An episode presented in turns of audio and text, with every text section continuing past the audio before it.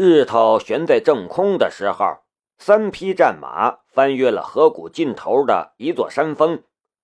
夏雷坐在马背上，回望河谷，他已经看不见白匈奴部落了。身后是一片茂密的原始森林，而身前却是一片荒芜的山地，一眼望不到尽头。群山河豹之中的盆地，真的是一个世外桃源。他不应该被打扰。走吧，大月提雅说道。我们的路还很长，天黑之前我们得走出这片山谷。夏雷收回了视线，往前眺望。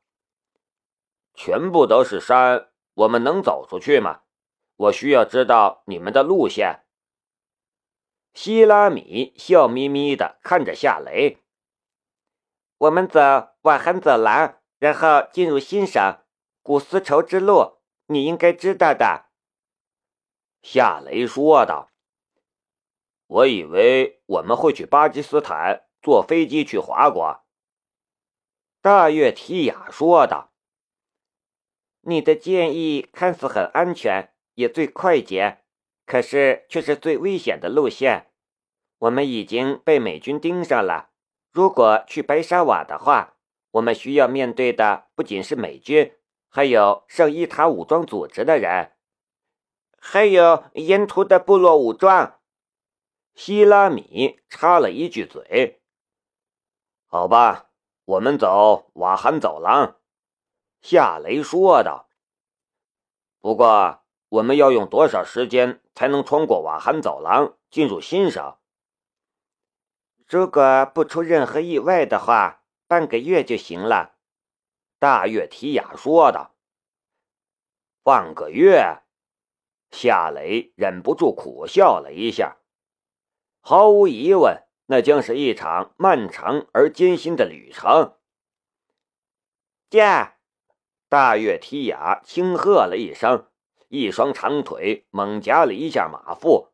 他胯下的白马往山下冲跑了下去，希拉米紧随其后，驱马追赶。他的翘臀在马鞍上晃来晃去，荡起一片美妙的涟漪。夏雷的脑海里不仅又浮现出了昨晚与他在蚊帐里做的那些事情，虽然只做了那么一点点儿，可是却让他忍不住去回忆。一颗心也被撩拨的痒痒的。所谓的道德底线，在童颜大胸的希拉米的面前，真的是不堪一击呀！夏雷最后回头看了一眼，然后也驱马追赶了上去，追随在两个彪悍的女人的身后。他有一种很奇怪的感觉。他幻想着他是英国军情五处的詹姆斯·邦德，举世闻名的零零七。邦德先生每次执行任务的时候，总少不了美女相伴。他现在就是这种情况。这么去想，穿越古丝绸之路的旅行其实也不错。傍晚时分，三人来到了一座大山前。脚下的路在这里消失了，以前似乎是有路的，可是开凿在山壁间的道路早就垮塌了。我们得爬过这座山，然后在山后扎营。大月提雅从马背上跳了下来，牵着马往山坡上爬。希拉米和夏雷也跳下了马，牵着马徒步爬山。夏，到了华国，你能给我买衣服吗？爬山的时候，希拉米与夏雷聊天我听说华国的衣服特别便宜，我想买好多衣服，可是没钱。夏雷笑着说道：“你把你的羊卖了，不就有钱了吗？”希拉米瞪了夏雷一眼：“小气鬼。”然后他又说道：“到了华国，我把你卖了，然后去买衣服。”夏雷是无言以对。白匈奴部落的女人改不了女人最大的习惯，就算是真心喜欢的男人，在他们的眼里都没有平起平坐的地位。不过，年轻的白匈奴部落的女人在这方面似乎要好一点，希拉米就是其中之一。这样的话，他也只是说说而已，不会当真。昨晚，他甚至愿意主动给夏雷洗澡。伺候夏雷，这样的事情在年长的部落女人那里是不可能发生的。到了华国，你会逃走吗？希拉米回头看了夏雷一眼，脚下忽然一滑，整个身体忽然后仰，眼见就要摔倒下去。夏雷赶紧用双手撑住他的臀，将他往上推。这个过程的感觉，除了弹性还是弹性。他会好几种语言，却无法用任何一种语言来形容那种奇妙的弹性。危险解除，希拉米回眸一笑：“谢谢，我以为你会让我摔下去。”夏雷笑道：“怎么会呢？我在你后面，我会保护你的。”希拉米俏皮的向夏雷眨了一下眼睛，似乎是在暗示什么。充满童真的脸庞，可爱漂亮，却又有着魔鬼般的惹火身材。夏雷心中的底线越来越模糊，就快要彻底没有底线了。他的心里甚至冒出了这样一个声音：人生在世，何苦要活得规规矩矩呢？人不风流枉少年，我就算和他假戏真做，有一天老了，想起这么一个异族姑娘，那也是一种快乐吧？哈哈哈哈哈！确实，他没有真正意义上的女朋友，目前还是单身状态。希拉米这样霍霍他，他又为什么不能霍霍他呢？在结婚之前。在有自己的孩子之前，他又何苦像苦行僧那样严格要求自己呢？这么一想，夏雷更轻松了，也更放得开了。希拉米向他眨巴眼睛的时候，他也忍不住伸手在他的翘臀上半轻不重的拍了一下。清脆的响声在山坡上回荡。希拉米回头白了夏雷一眼。那模样似嗔还笑，娇媚到了极点。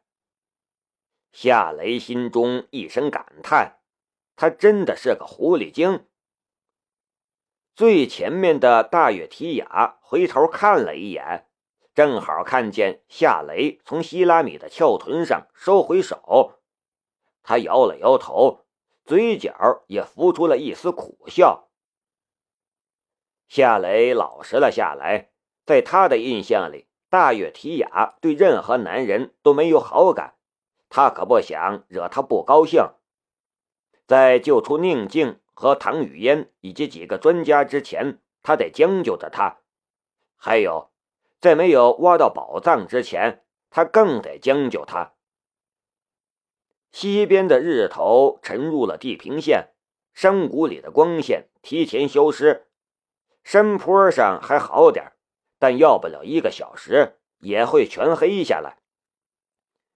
我们得快点。大月提雅回头说道：“再坚持一下，争取一个小时后爬上山顶。”希拉米嚷道：“酋长，我肚子饿了，腿也软了，我们能不能……”却不等希拉米把话说完，天空忽然划过一道白影。夏雷猛地抬起了头来，锁定了那道白影。那是一架捕食者无人机，机翼下的弹架上赫然挂着两枚地狱火空对地导弹。就在夏雷看见弹架上的地狱火导弹的时候，那架捕食者无人机突然发射了其中的一枚。卧倒！夏雷大叫了一声，松开手里的马缰。一个前扑，顿时将希拉米扑倒在了地上。前面的大月提雅也听到了下来的示警声，扑倒在了地上。三人刚刚扑倒，从空中呼啸而下的地狱火导弹便击中了山顶上的一片峭壁。轰隆一声巨响，上面的峭壁顿时被炸碎，石头呼啸而下，到处都是撞击的响声，到处都是撞击的火星。战马受到惊吓，扬蹄嘶叫。夏雷所骑的黑色战马被一块岩石的碎片击中了头部，轰然摔倒在了地上。轰隆！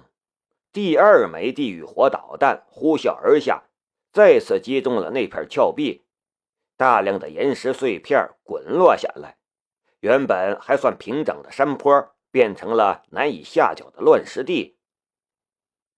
夏雷松开了压在身下的希拉米。飞快地从马师的行李包上取下了他的狙击步枪。他很清楚，捕食者的攻击只是阻断性质的，不然他不会专挑上面的峭壁轰炸，炸人会省事的多。果然，就在夏雷取下狙击步枪和他的背包的时候，从山坡后面突然爬升上来三架夜鹰直升机。三架夜鹰直升机都放下了绳索，每条绳索上都有全副武装的特种兵在下滑，着陆山顶。夏雷突然站了起来，举枪对准了一架夜鹰直升机的驾驶舱。一秒钟后，他扣动了扳机，一颗子弹怒射而出，在一秒钟之后扎在驾驶室的玻璃上。那块玻璃上顿时出现了蜘蛛网状的裂痕。虽然是防弹的玻璃，但狙击步枪的冲击力却能破坏它的结构。这一枪让驾驶那架直升机的飞行员惊慌失措，他猛地拉升了直升机的高度，绳索上的特种兵也慌了，想跳不敢跳。砰！夏雷再次扣动了扳机。咔嚓！狙击步枪的子弹穿透了驾驶室的破烂的防弹玻璃，瞬间扎进了飞行员的脖颈，鲜血喷泉一般喷射出来。失去了操控的夜鹰直升飞机突然往山谷下坠落下去。轰隆！剧烈的爆炸声在山峰后面响起，冲天而起的火光映红了天空。对方的目的非常明显，夏雷出手也不会留下半点余地，因为如果他心软的话，大月提雅和希拉米会被杀掉，而他也会被抓住，被送到美国 A.E 研究中心当实验小白鼠。而更糟糕的是，如果他被抓住，唐语嫣和宁静还有另外几个华国专家也会被杀掉。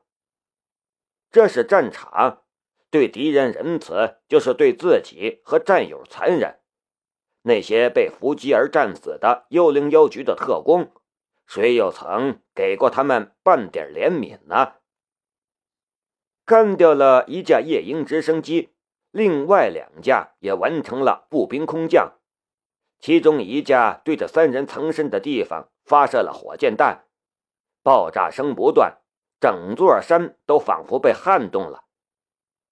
不过，只发射了几枚火箭弹，两架夜鹰直升机便拔升了高度，离开了战场。刚才的火箭弹轰炸只是一个火力压制的目的。夏雷很清楚，只要他在这片山坡上，对方就不可能真正轰炸这里。他们要的是活着的他，而不是他的尸体。可恶！